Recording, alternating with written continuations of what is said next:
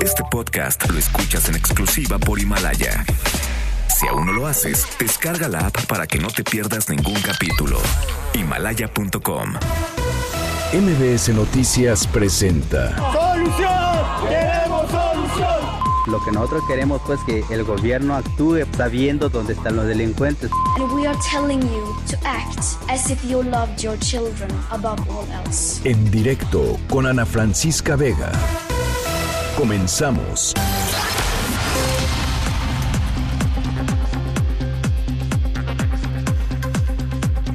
Las 5 de la tarde en punto, ¿cómo están? Me da muchísimo gusto que me acompañen. Estamos aquí en directo a través de MBS Noticias. Yo soy Ana Francisca Vega. Hoy es miércoles 25 de marzo de 2020.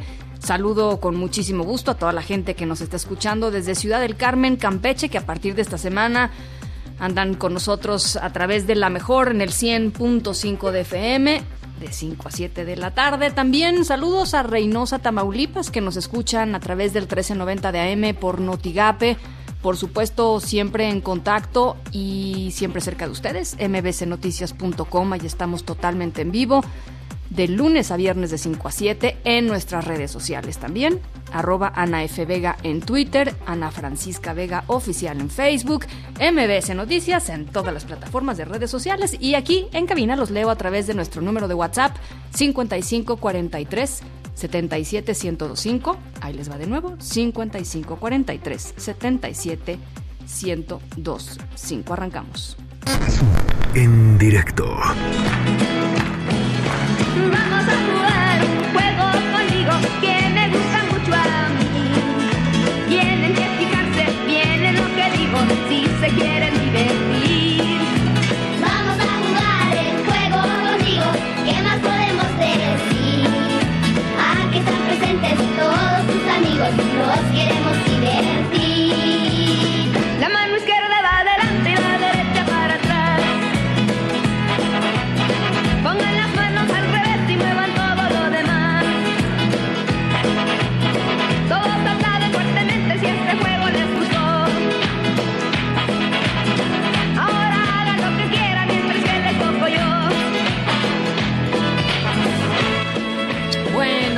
organización no gubernamental global Save the Children emitió una guía emocional para niñas y niños, para las familias. Hay que decir, es un recurso bien importante durante estos tiempos de cuarentena y en la línea telefónica está su directora de comunicación y campañas aquí en México, Ivonne Piedras. ¿Cómo estás, Ivonne? Me da mucho gusto saludarte.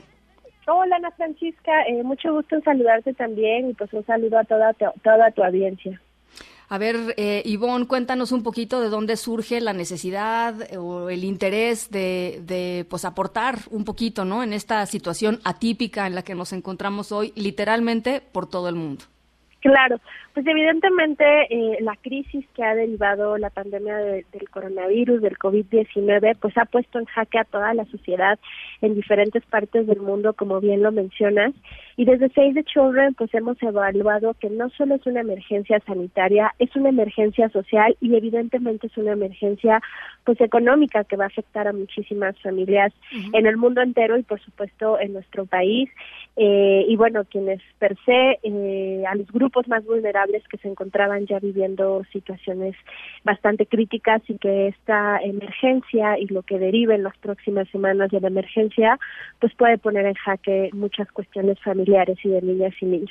Uh -huh. Y en este sentido es que desarrollamos una guía emocional para la convivencia en cuarentena creemos que es muy importante eh, que platiquemos con las niñas y los niños y empecemos a generar eh, dentro de, de, del hogar eh, dinámicas que sean sanas para toda la familia y sobre todo para ellas y ellos, ¿no? Porque es técnicamente cambiar pues la rutina, ¿no? Claro, de quienes todo. quienes han tenido la oportunidad eh, y, y, la ventaja de estar en casa en cuarentena, pues es una dinámica diferente hacer el home office, estar con las niñas y los niños que han salido pues de, del ambiente educativo y escolar y pues técnicamente toda la familia adaptarse a una nueva eh, condición y situación de vida por tiempo pues ahora tenemos una fecha establecida hasta el mes de abril pero bueno no sabemos cómo evolucione esta contingencia. Por eso creemos que es muy importante desarrollar pues esta guía donde eh, de- proponemos algunos pasos que cualquier persona puede consultarlo en nuestro sitio web y en nuestras redes sociales.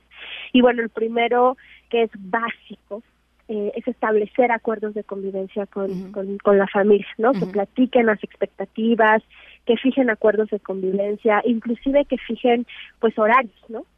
Horarios en qué horarios van a hacer ciertas actividades las niñas y los niños, los papás, las mamás, los abuelos, que son también los principales cuidadores pues, en la familia mexicana, ¿no? Fíjate, fíjate Ivonne, que veía, veía la guía hace ratito y decías que sí es cierto, es muy importante y es algo que, que normalmente las familias no hacemos porque tenemos roles que, pues se van desarrollando conforme las dinámicas de las propias familias, así sucede, ¿no? Este, no, pues no sé quién siempre tiende las camas, no sé quién siempre hace no sé qué, y, lo das por sentado, pero en momentos así, pues sí es importante hacerlo explícito, ¿no? Eh, eh, ¿Cuáles son las expectativas? Oye, yo espero que, además de, te invento, ¿eh? Sacar la basura, este, pues se cumplan con estas, estas, estas y estas cosas, este, mínimas, ¿no? De, de, de la casa o de, de la, sí, o sea, de las labores que se tienen que hacer en la casa o lo que sea.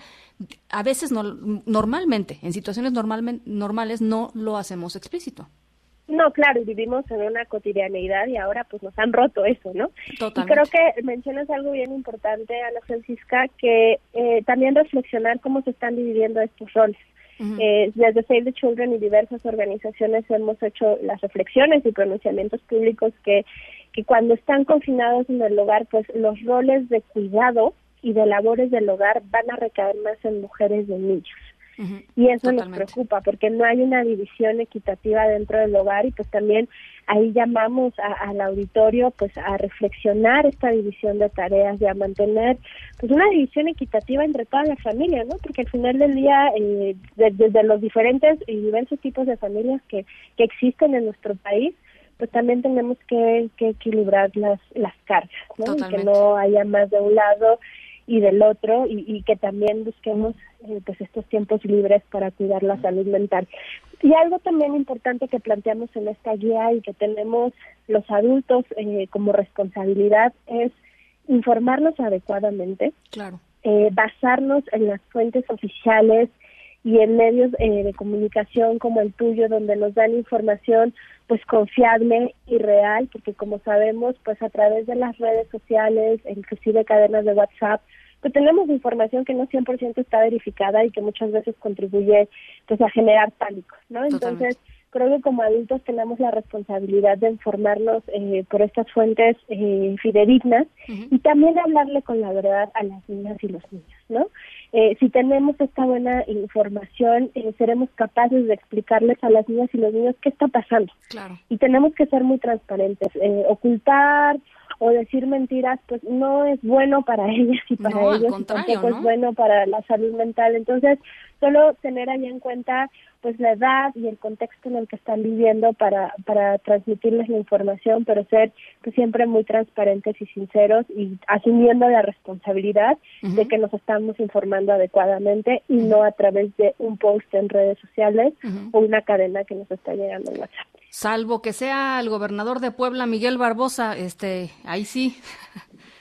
Ahí Pues- sí, ahí, ahí sí, Ivonne, porque este, hace rato eh, el gobernador de Pue- Puebla dijo que nada más este, la, la gente acomodada, los ricos, se enfermaban de, de COVID-19, que los pobres tenían inmunidad, ¿no? La gente pobre tenía inmunidad.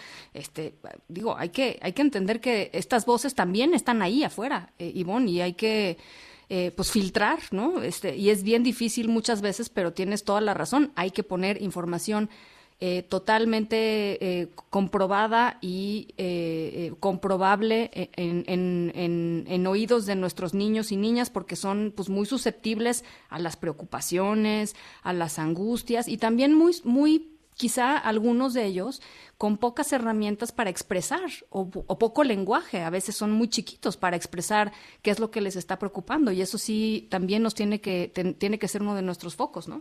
Y estás tocando un punto clave también que es parte de nuestra guía emocional, que es escucharles. Y también tenemos esta responsabilidad como adultos de escuchar cómo uh -huh. se sienten, eh, qué están viviendo en ese momento y validar uh -huh. sus, sus, sus, emociones. Claro. ¿no? Claro. Muchos de ellos, no solo los adultos rompimos la rutina, ellos también rompieron su, su rutina y entonces van a empezar pues a, a- a expresarnos angustia, tristeza, enojo, hiperactividad. Y creo que eh, como adultos tenemos que abrir esos espacios para escucharles y ayudarles a contener pues las emociones que se lleguen a generar durante el periodo eh, de cuarentena, porque bueno, es- es- ha sido muy rudo también para ellos el cambio de, de rutina. Y aquí es bien importante que dentro de la casa se creen estructuras, como te lo mencionaba, donde definamos horarios flexibles para que también los niños reduzcan pues esta sensación de incertidumbre y se sientan en una rutina eh, como la que tenían cuando eh, asistían a la escuela. Y también en la casa eh, hay algunas herramientas digitales quienes tienen acceso nuevamente, no toda la población, y hay que reconocerlo. Eh, quienes tienen acceso pues pueden buscar herramientas para hacer juntos en casa actividades eh, físicas para reducir el estrés y generar emociones positivas. Probablemente algunas actividades de yoga, desde Save the Children promovemos actividades de respiración y relajación. Eh, es muy importante man- mantener la actividad física porque eso va a ayudar mucho pues a, a- a controlar eh, el estrés y, Claro. y la sensación pues de incertidumbre. liberar, ¿no? Muchas de estas tensiones que se van acumulando en, en el día a día, en los roces, este, que normalmente se, se, se van como hoy express, ¿no? Se van, se van saliendo poco a poco, pues porque te vas al trabajo, los niños se van a la escuela y entonces se, se distienden, digamos, lo- las, las sensaciones y los sentimientos en un, en una, en un hogar normalmente. Y en estos momentos, pues no, ¿no? En muchos hogares Claro. están, están, pues ahí, eh, digamos que todos los hogares que están haciendo, eh, eh, están haciendo la cuarentena, pues no, eso, eso no, eso no es eh, posible. La verdad está muy bien hecha esta, esta, esta guía. Yo les recomiendo mucho, está en el Facebook de Save the Children México, que con muchísimo gusto les compartimos en estos momentos a través de nuestras redes sociales y por supuesto ahí vamos a poner la página de Save the Children para que puedan entrar y hacer uso de estas herramientas que creo que valen muchísimo la pena echarles un ojito. Estoy segura que algo en su familia les va a servir, algo en, en ustedes les va, les va a resonar. Y yo te agradezco mucho por lo pronto, Ivonne, que nos hayas regalado estos minutitos. Muchas gracias, Ana Francisca. Solo mencionar que tenemos más guías completas y les comparto la dirección, que es apoyo.savethechildren.mx, diagonal coronavirus. Y allá hay más guías que estamos subiendo. En las próximas semanas vamos a generar, generar más materiales eh, para las familias y para diversas edades. En las próximas semanas vamos a implementar un proyecto de trabajo para apoyar a las comunidades pues que ahora se encuentran muchísimo más vulnerables por, por lo mismo que te decía que no todos han podido eh, No, tener no. el privilegio de quedarse siendo home office en casa porque bueno hay que reconocer la, la situación y la condición del país y a partir de el día jueves estaremos lanzando una campaña en redes sociales eh, que se trata de leer cuentos a niñas y niños. Entonces, pues estén pendientes, síganos y estaremos contribuyendo en la genera de, con- generación de contenidos pedagógicos y de cuidado a la salud mental a niñas, niños y adolescentes durante esta cuarentena. Pues aquí con muchísimo gusto te ayudamos a difundirlo, lo que sea, Ivonne. Te, te agradezco mucho y te mando un abrazo. Muchas gracias, hasta luego, un abrazo igual. Noticias en directo. San Luis Potosí confirmó la muerte de un paciente de 70 años por coronavirus. Esto sumaría a seis el número de personas que en México han fallecido por COVID-19. Hacemos contacto hasta San Luis con nuestro corresponsal Marco Luis Polo. ¿Cómo estás, Marco? Muy buenas tardes, platícanos. Muy buenas tardes, Ana Francisca. Pues efectivamente, déjame informar que la Secretaría de Salud, a través de su titular, Mónica Liliana Rangel, confirmó este día la primer muerte en San Luis Potosí de un paciente de 70 años de edad, quien padecía coronavirus y registró complicaciones pulmonares. Además, se dio a conocer que esta persona tuvo contacto con un familiar proveniente de los Estados Unidos. Ya en conferencia de prensa se dio a conocer que el deceso ocurrió este miércoles a las 7.10 horas en un hospital privado. El paciente de 70 años, de esta ciudad capital, tenía neumonía por influenza, COVID-19 y una complicación pulmonar por una infección bacteriana. Lamentablemente presentó deterioro pulmonar, ya que en su situación clínica confluyeron enfermedades como la hipertensión, obesidad grado 1 y antecedentes de tabaquismo. Por el momento, la Secretaría de Salud dio a conocer que en San Luis Potosí suman ya 18 los casos de COVID-19 confirmados, por lo que se instaló y se insistió en hacer un llamado a la población para cumplir a cabalidad y y con toda seriedad las medidas de prevención y distanciamiento social que en las próximas semanas serían cruciales para evitar el contagio, particularmente en familias con personas adultas mayores y con factores de riesgo como diabetes, obesidad, hipertensión. Escuchemos a la titular de la Secretaría de Salud.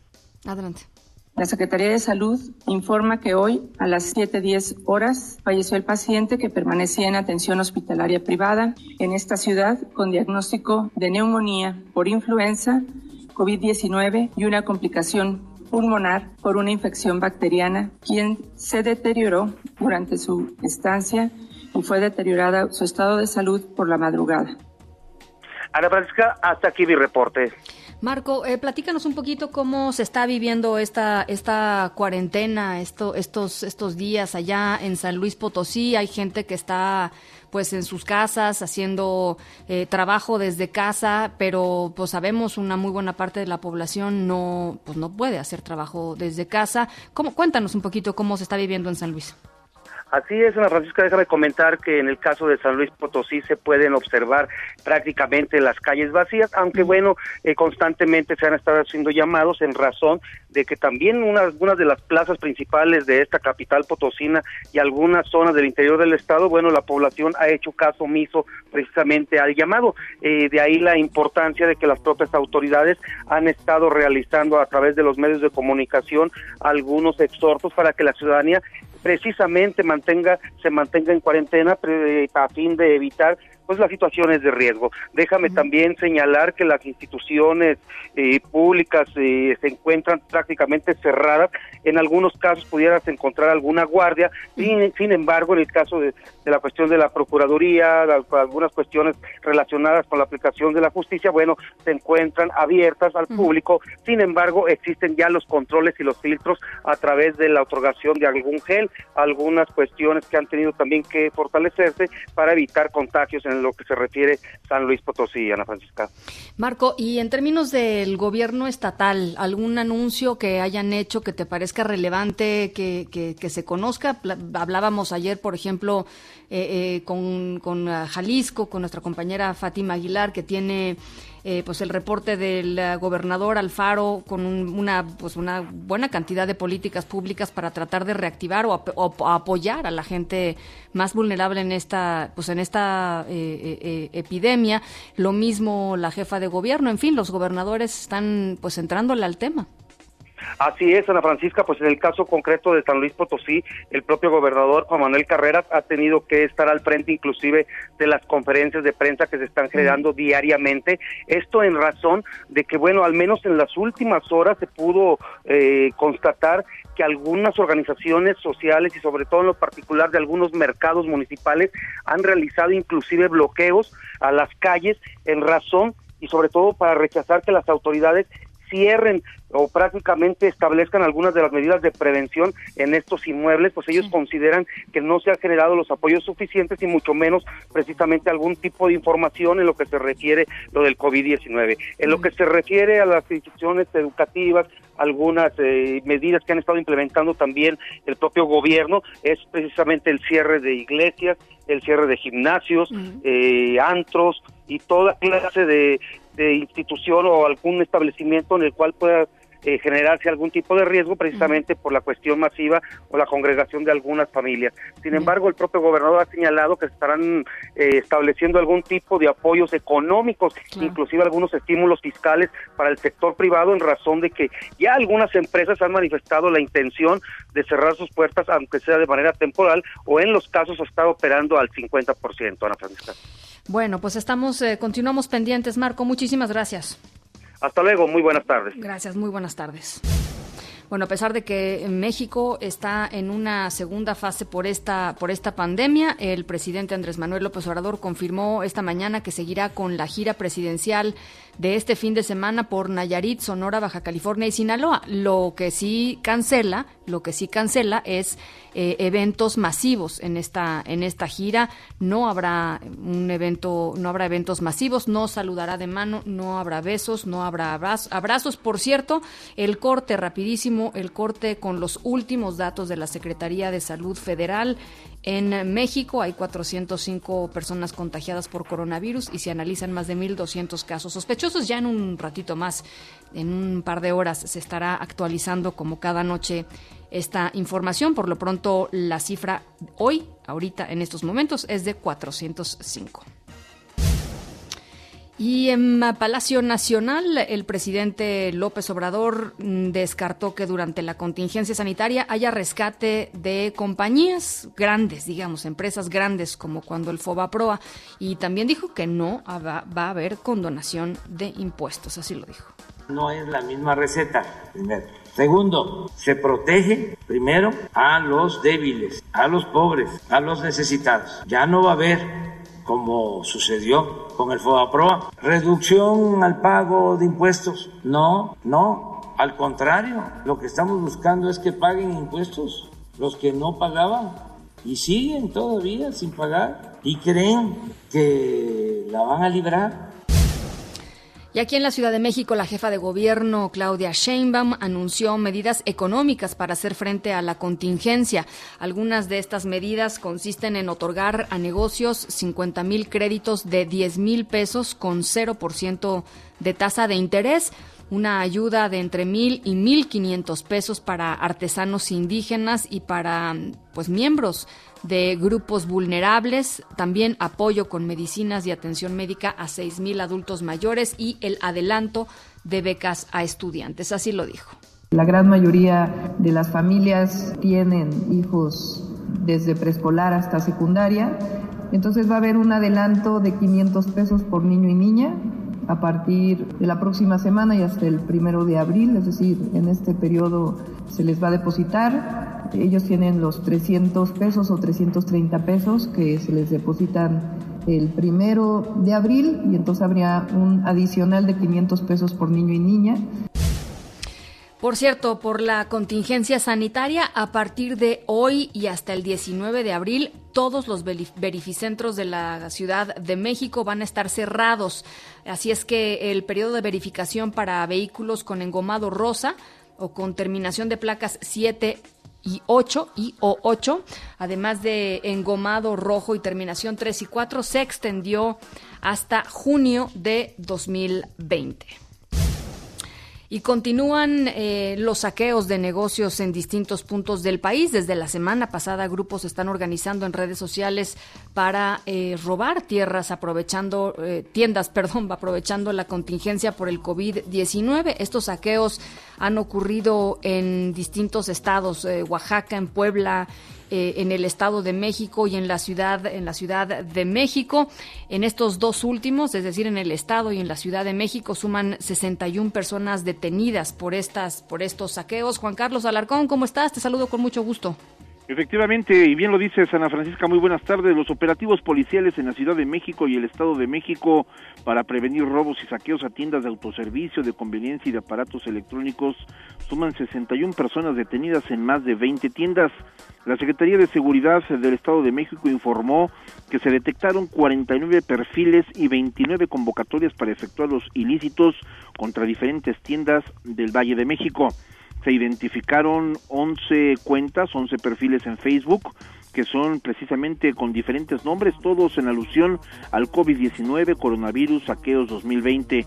De acuerdo con reportes de la Secretaría de Seguridad Mexiquense, son convocatorias que se hacen en grupos a los que cualquier persona puede acceder o unirse a través de convocatorias para efectuar los saqueos en diferentes tiendas.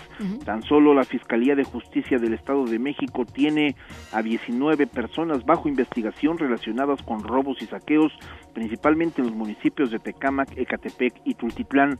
Por su parte, la Secretaría de Seguridad Ciudadana de la Ciudad de México informó que hasta el momento van 42 personas detenidas por intento de robo y saqueos a tiendas de conveniencia y de autoservicio. Las alcaldías donde ocurrieron eh, dichos eventos delictivos son Venustiano Carranza, Gustavo Amadero, Cuauhtémoc e Iztapalapa. El dispositivo de vigilancia está conformado por 6.200 policías con apoyo de 2.868 vehículos para mantener patrullajes y permanentemente llevar a cabo acciones de disuasión, prevención y vigilancia en las 16 alcaldías de la Ciudad de México. A los detenidos les fueron aseguradas armas de fuego, réplicas de armas de fuego, cartuchos útiles, así como vehículos, motocicletas, un mototaxi y toda la mercancía que han robado. Continuará pues este dispositivo con el apoyo y coordinación de los operadores de los centros de control y comando C2 y C5 precisamente para llevar a cabo este monitoreo. Ana Francisca, el reporte que tengo. Muchas gracias, Juan Carlos. Buenos, buenas tardes. España lleva más de 3.400 personas muertas por COVID-19, superó ya incluso a China como el segundo país con más muertos por, por esta cepa, después de Italia. Bueno, pues en medio de esta emergencia están en estos momentos en, un, en, un, en una situación pues, verdaderamente delicada. El gobierno español pidió a la OTAN, a la Organización del Tratado del Atlántico Norte, eh, ayuda ayuda. Y esto no sé cuándo, cuándo sucedió, eh, cuándo había sucedido, si es que había sucedido antes. Eh, Carlos Rubio, te saludo con mucho gusto hasta Madrid. Buenas tardes. Eh, buenas tardes, Ana Francisca. Bueno, pues ya es la primera vez que se hace esa medida.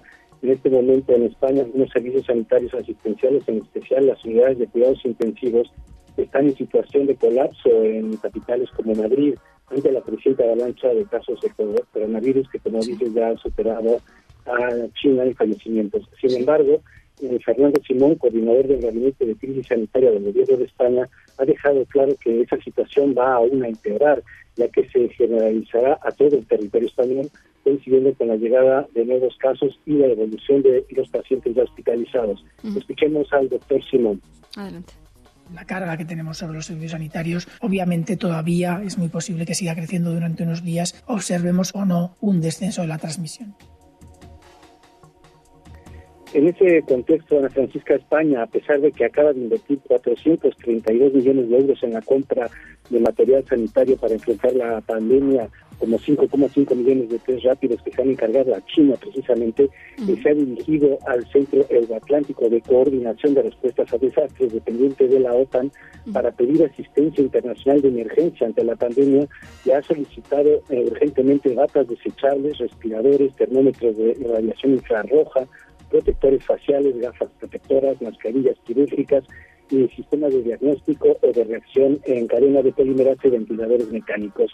En ese contexto, Ana Francisca, ya sería después de declararse el estado de alarma y el confinamiento social, hay que decir que la crisis económica está imponiendo todavía otros desafíos a los que España quiere enfrentarse con medidas contundentes para proteger a la población, entre las que acaba de anunciar esta tarde que aprobará en los próximos días un ingreso vital mínimo ciudadano para compensar los efectos de la crisis provocada por la pandemia.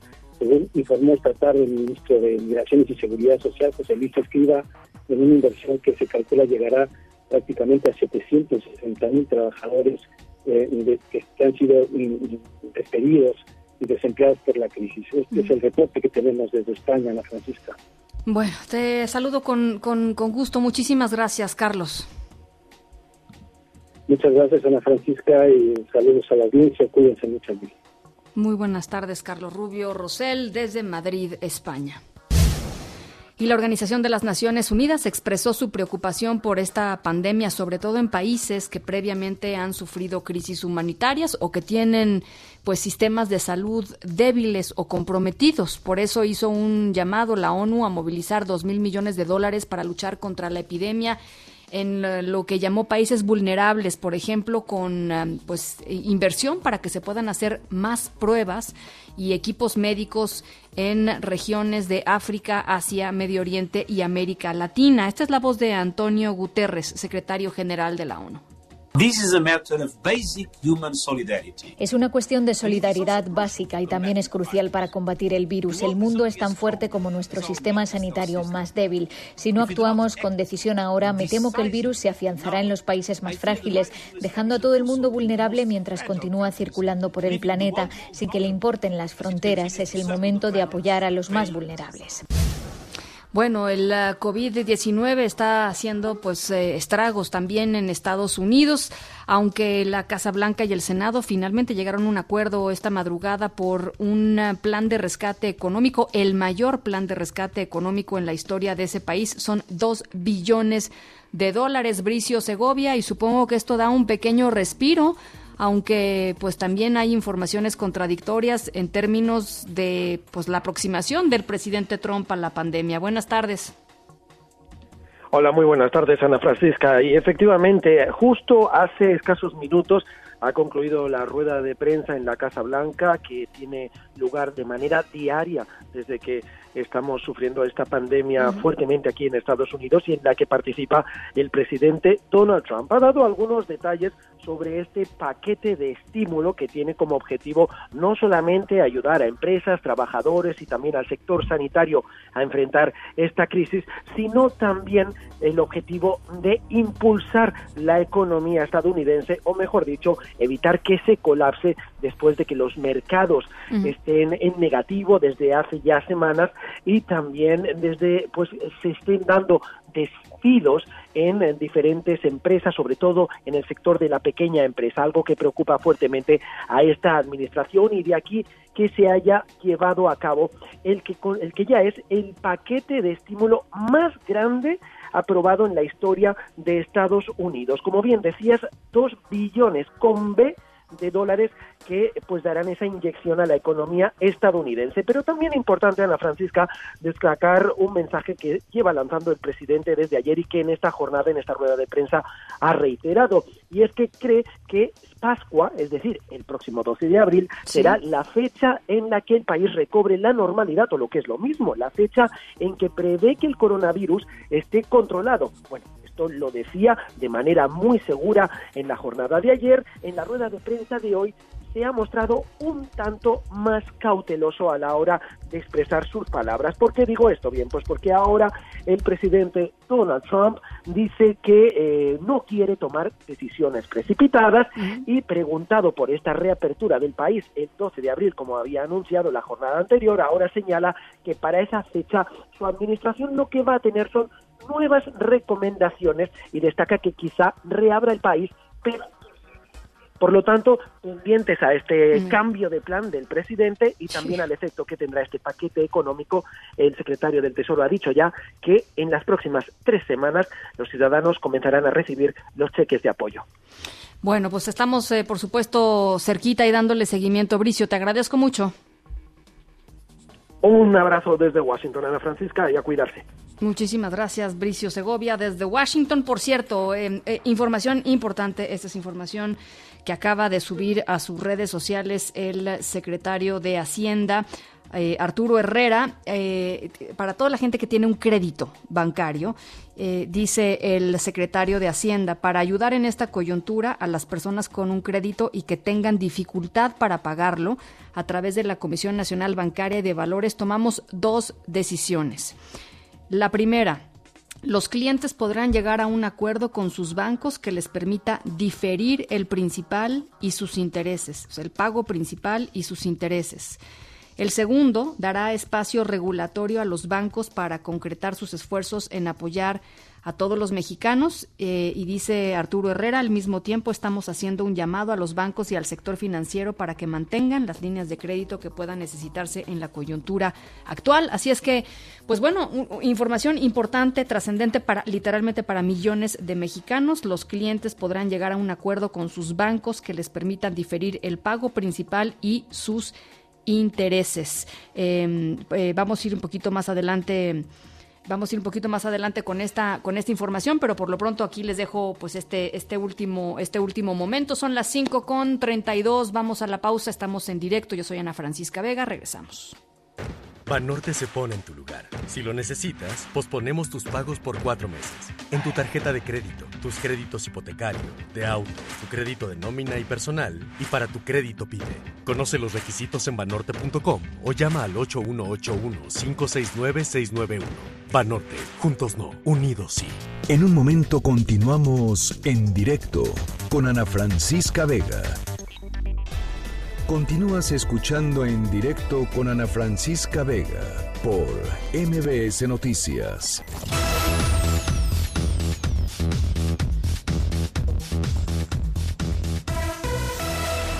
Bueno, pues eh, con eh, todo este tema del coronavirus, el COVID-19, el avance de la, de la pandemia en el país y en el mundo, pues eh, mm, de pronto no es que se olviden otros temas, eh, no, no, se olvidan, por supuesto, pero, pero pierden mm, de repente importancia en la agenda mediática. Eh, es el caso de la violencia contra las mujeres después de lo que sucedió el eh, fin de semana del 8 eh, de marzo, Día Internacional de las Mujeres, y después el paro de, de mujeres el lunes 9 de marzo pues eh, los días siguientes empezaron a llenarse de temas que tienen que ver con el coronavirus y ya les decía, eh, pues la violencia de género desafortunadamente en México no para.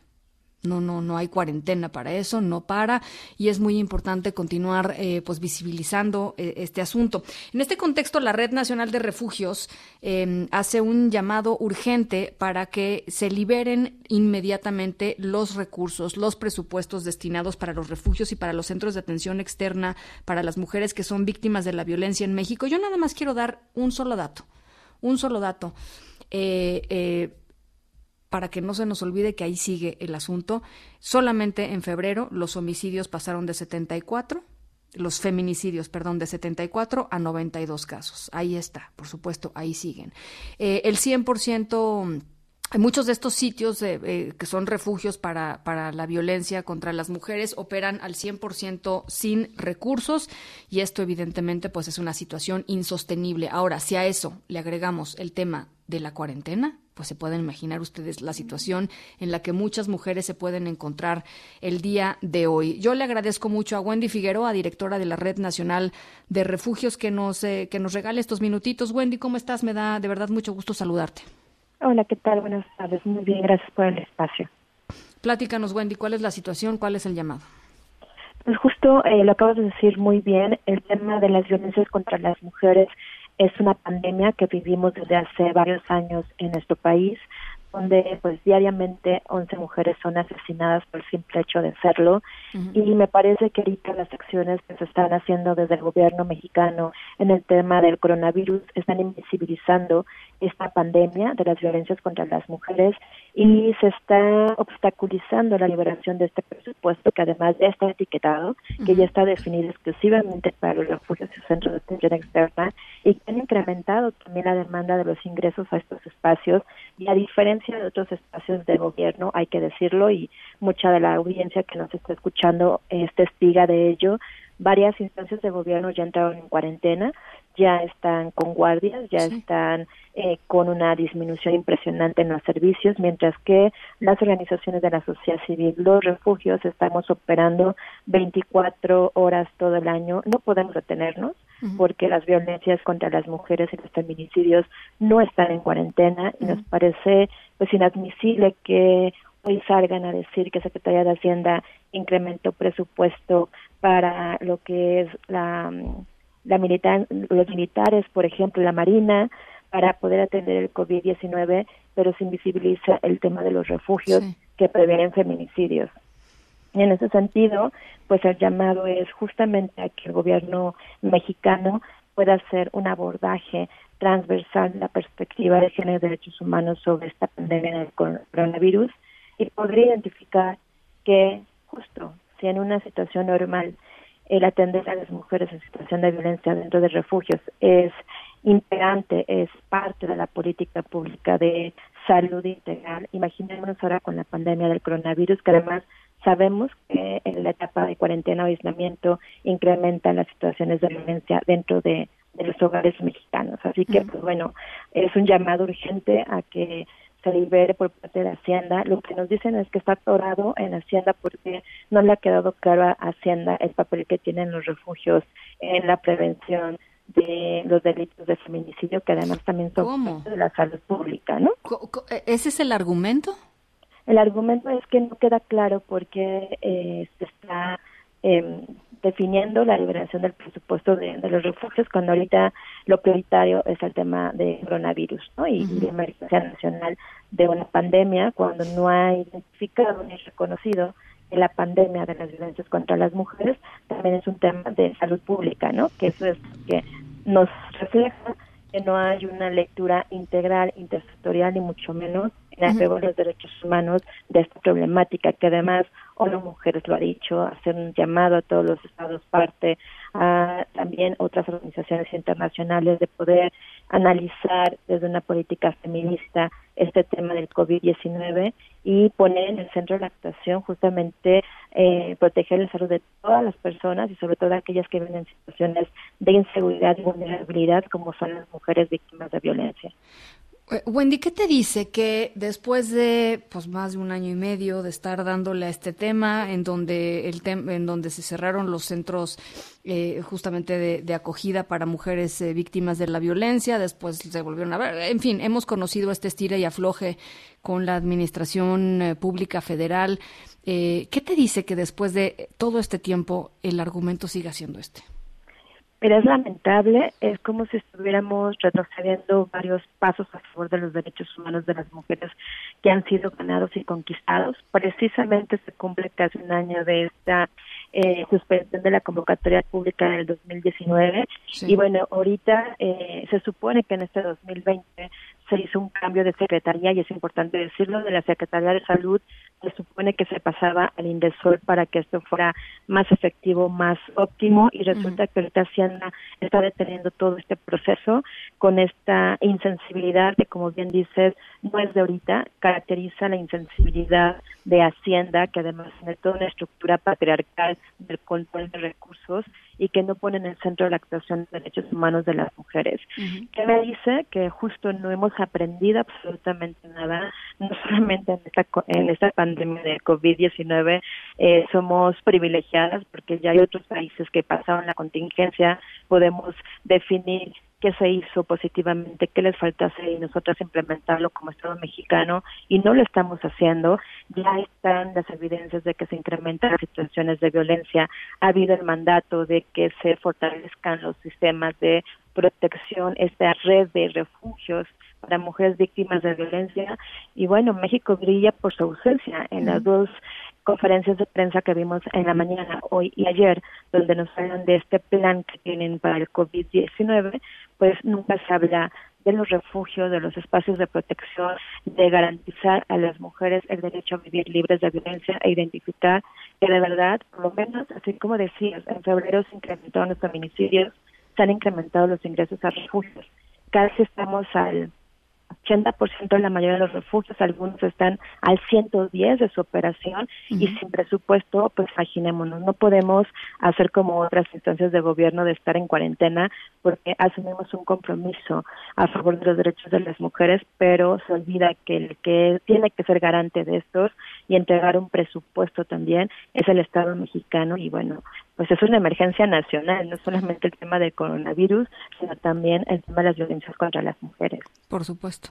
Eh, Wendy, eh, te quería preguntar, eh, aprovechando que te tengo en la línea, aprovechando que tú misma mencionaste el tema del Estado patriarcal, en los últimos dos días hemos escuchado declaraciones por parte del presidente López Obrador en torno a eh, pues una visión, yo diría, muy estereotipada de la familia, ¿no? Este, eh, justamente hablando de quién cuida a quién, ¿no? Y estos roles que en, en, el imaginario del presidente, pues son los roles que, que, que, que, suceden en las casas y en las familias mexicanas.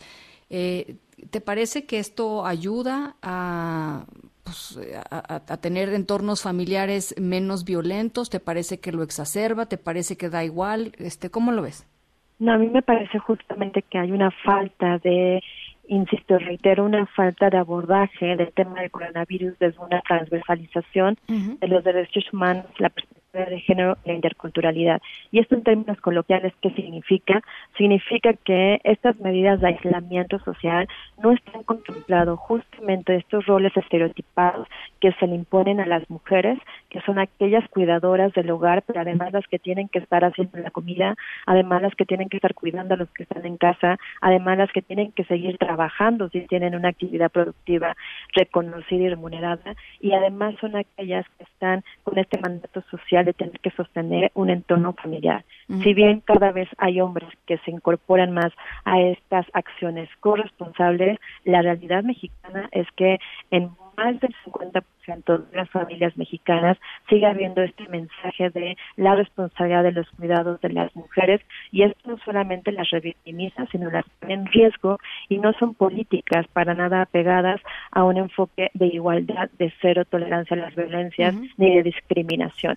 ¿Qué tenemos que hacer? Pues bueno, a mí me encantaría, por ejemplo, que así como se implementó muy recientemente las tareas o las clases en televisión por parte de la SEP, es urgente que se puedan tener a través de la televisión pequeños videos, spots donde justamente se manda el mensaje de una labor colaborativa e incluyente de entre los hogares, exactamente, promover la igualdad en los, en los hogares, en la distribución de las, de las relaciones, solamente no dentro de la casa, sino en todo el entorno fuera y dentro, y también prevenciones de cómo manejas el estrés y la ansiedad al estar en cuarentena en un espacio que además en México los espacios habitacionales son súper pequeños, ¿no? Cómo mandamos ese mensaje también a las mujeres de si están en riesgo van a recibir atención integral especializada y va a haber alguien que les acompañe y no necesariamente que vayas a un ministerio público y digan que ahorita no porque están en cuarentena, ¿no? O sea,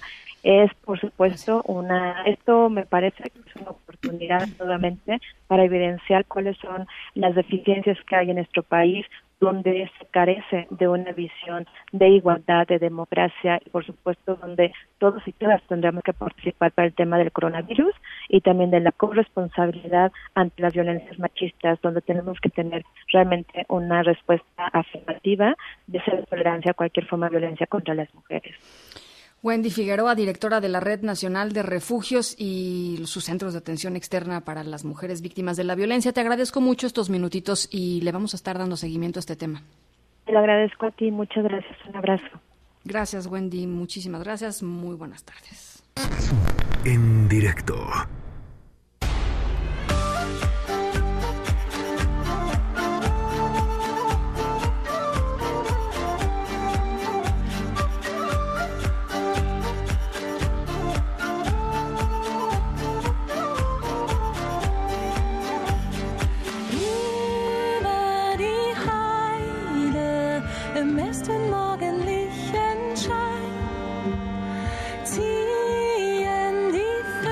Pues vamos a dejar un poquito el coronavirus tantito olvidado, por unos minutitos olvidado, porque les voy a platicar sobre nuestra historia sonora de hoy, que tiene que ver con algo que pasó en el ejército alemán.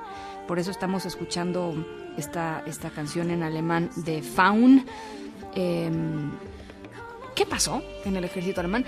No sé, no, sabría cómo describirlo. Puede ser un descuido, puede ser un despiste, puede ser un error. Pero cuando pones en riesgo la seguridad nacional, bueno, pues ahí estamos hablando de cosas un poquito más, pues no sé, importantes, trascendentes.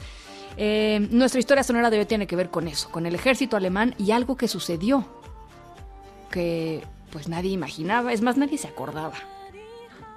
Y ahí estaba y era algo que vulneraba o podía vulnerar en serio la seguridad de ese país. En un ratito les platico más, por lo pronto los dejo con Feather Clyde The Faun.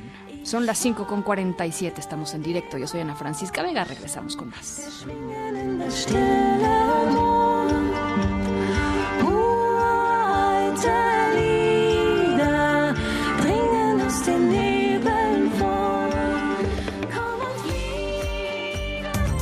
Directo con Ana Francisca Vega por MBS Noticias. En un momento regresamos.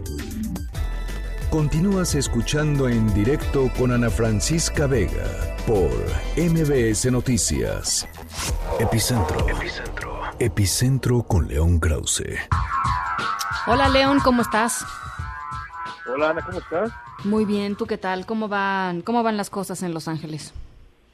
Pues las cosas siguen siguen igual. Eh, llama la atención, sin embargo, que los índices de aprobación de Donald Trump están están subiendo poco a poco, subiendo su índice general alcanza el 49% de aprobación y de acuerdo al menos con una encuesta que se publica en eh, eh, estos días, 60% de la gente aprueba la manera como Donald Trump está manejando la crisis del coronavirus. A mí me parece de verdad impensable que alguien pudiera eh, aprobar la manera como Trump ha eh, hecho, hecho las cosas y las sigue haciendo.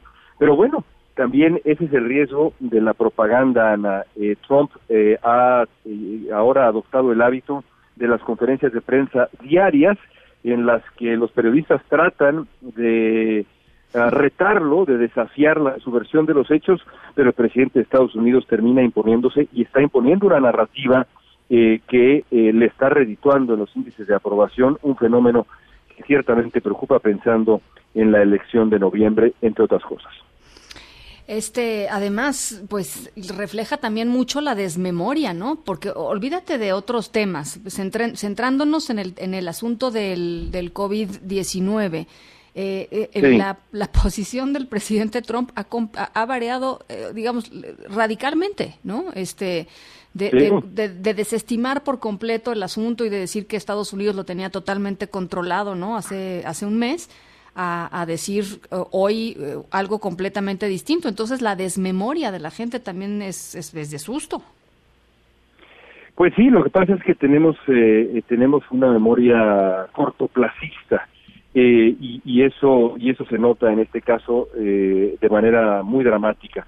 Eh, depende eh, quién quién quién gana la batalla narrativa que se va a desarrollar de aquí hacia hacia el mes de noviembre y a, a pesar de que uno esperaría o desearía que ese tipo de cosas ocurrieran en, lo- en automático y la gente tuviera memoria eh, ya no histórica, sino incluso de, insisto, a, a mediano plazo, lo cierto es que los demócratas van a tener que recordarle al electorado lo que Donald Trump dejó de hacer, las oficinas encargadas de pandemia que canceló, la manera como se burló de la amenaza, la manera como no actuó a tiempo, eh, para no para no permitirle que esto que debería ser una derrota se convierta en un triunfo.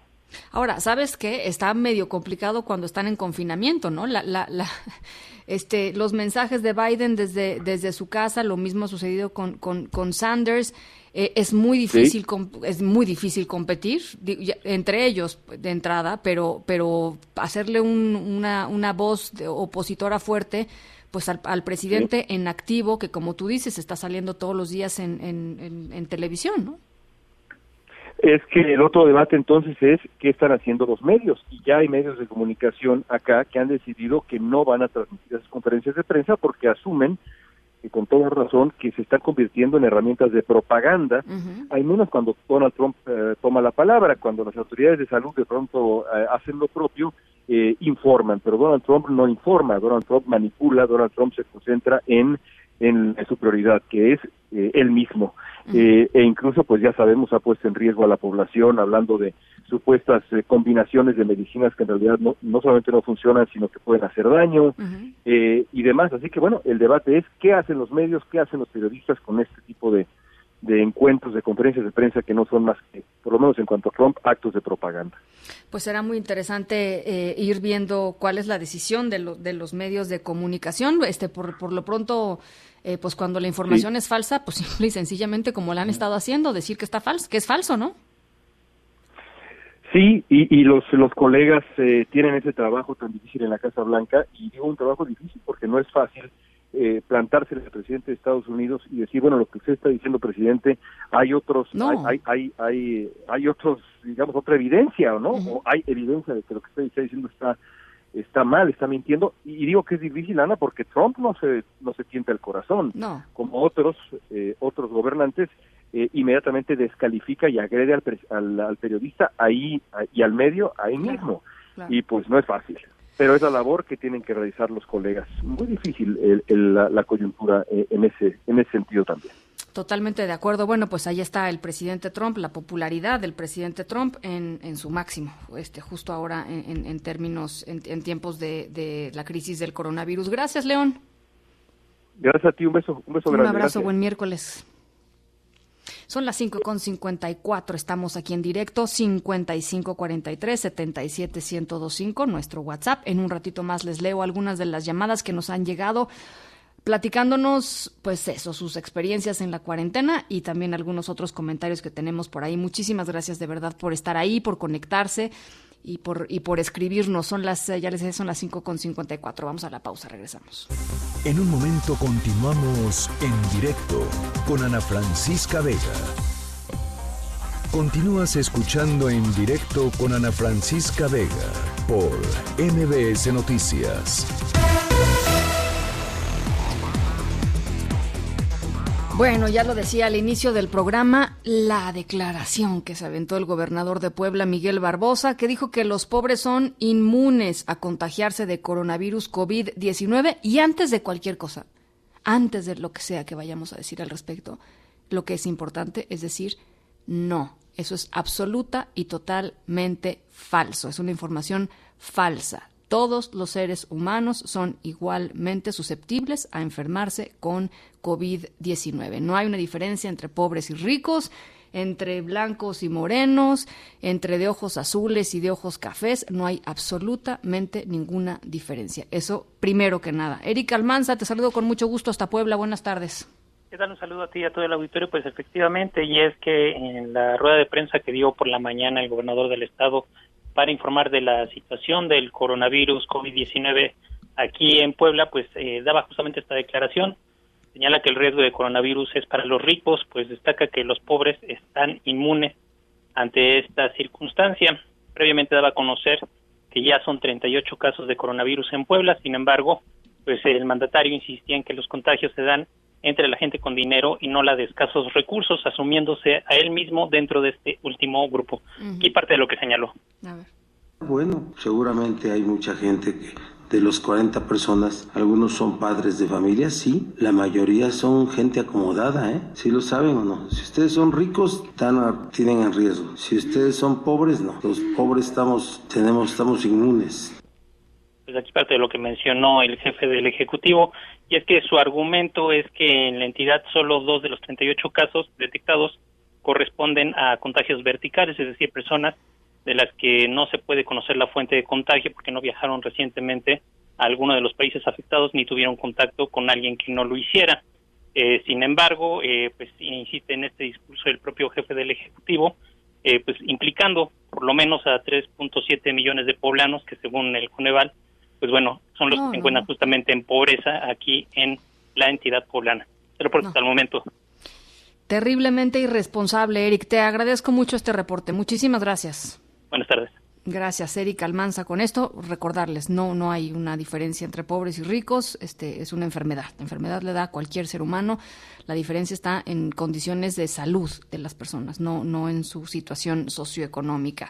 Eh, algunas llamadas, gracias. Aurora nos dice: Tengo una vecina que denunció al esposo porque la golpeó y no pudo ni siquiera levantar el acta porque están cerradas las oficinas de la alcaldía por cuestiones del coronavirus. Es increíble que en todos los trabajos haya guardia y en temas de seguridad no lo hay. Muchísimas gracias, Aurora, por esta, por este, por esta llamada. Eh, Jorge dice, dile a León que lo de la memoria es como decía mi mamá, es memoria selectiva, solo nos acordamos de lo que nos conviene. Muchísimas gracias. Y dice, eh, acá en el pueblo, en Querétaro, ya se deja sentir el calor.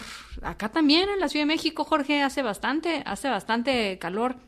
Eh, eh, Adrián González nos dice, Ana, qué genial que ya se podrán reportar las noticias falsas que se publiquen en Facebook. Sí, por supuesto, es una buena, una buena iniciativa. Gracias, Adrián. Saúl dice, ¿qué hay de esto? Salinas Pliego hace un llamado a salir a trabajar porque somos fuertes y el virus no es tan mortal. También afirma que la oposición FIFI está presionando a López Obrador e intenta desestabilizar la economía. Otra, otra eh, declaración total y absolutamente irresponsable de Ricardo Salinas Pliego. Bueno, pues ahí están algunas de las llamadas. Muchísimas gracias, Rich, por eh, las comunicaciones. René, muchísimas gracias. Eh, gracias por, eh, por las llamadas a otras cosas. En directo.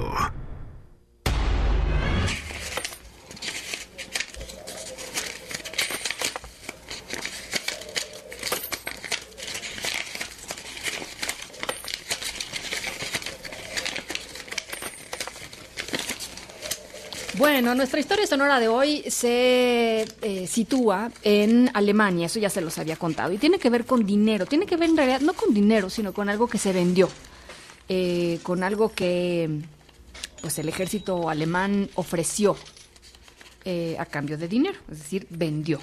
eh, pero hay que tener mucho cuidado cuando uno ofrece cosas, hay que saber muy bien qué es lo que está ofreciendo, porque luego pasan cosas como estas que les voy a contar en un ratito más. Por lo pronto nos vamos a la pausa, son las 6 de la tarde con dos minutos. Regresamos con más. En directo con Ana Francisca Vega por MBS Noticias. En un momento regresamos. Una voz con transparencia. ¡Solución! Voz objetiva. Lo que nosotros queremos pues que el gobierno actúe sabiendo dónde están los delincuentes. Una voz plural.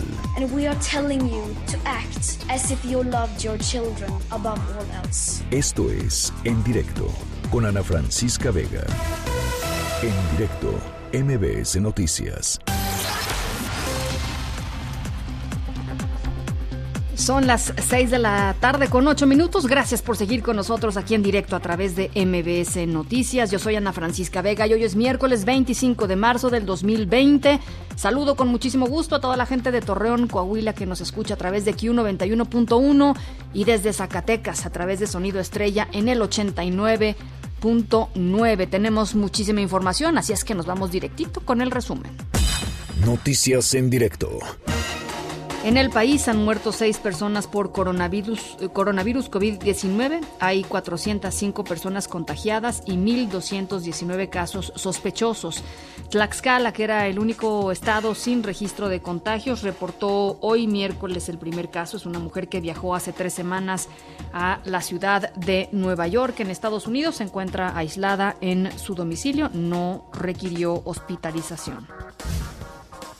La Red Nacional de Refugios hizo un llamado urgente a la Secretaría de Hacienda y Crédito Público para que liberen los recursos para la operación de los refugios y de los centros de atención externa eh, de violencia contra las mujeres. Escuchamos a Wendy Figueroa, la directora de la red no podemos detenernos porque las violencias contra las mujeres y los feminicidios no están en cuarentena y nos parece pues inadmisible que hoy salgan a decir que Secretaría de Hacienda incrementó presupuesto para lo que es los militares, por ejemplo, la Marina, para poder atender el COVID-19, pero se invisibiliza el tema de los refugios que previenen feminicidios.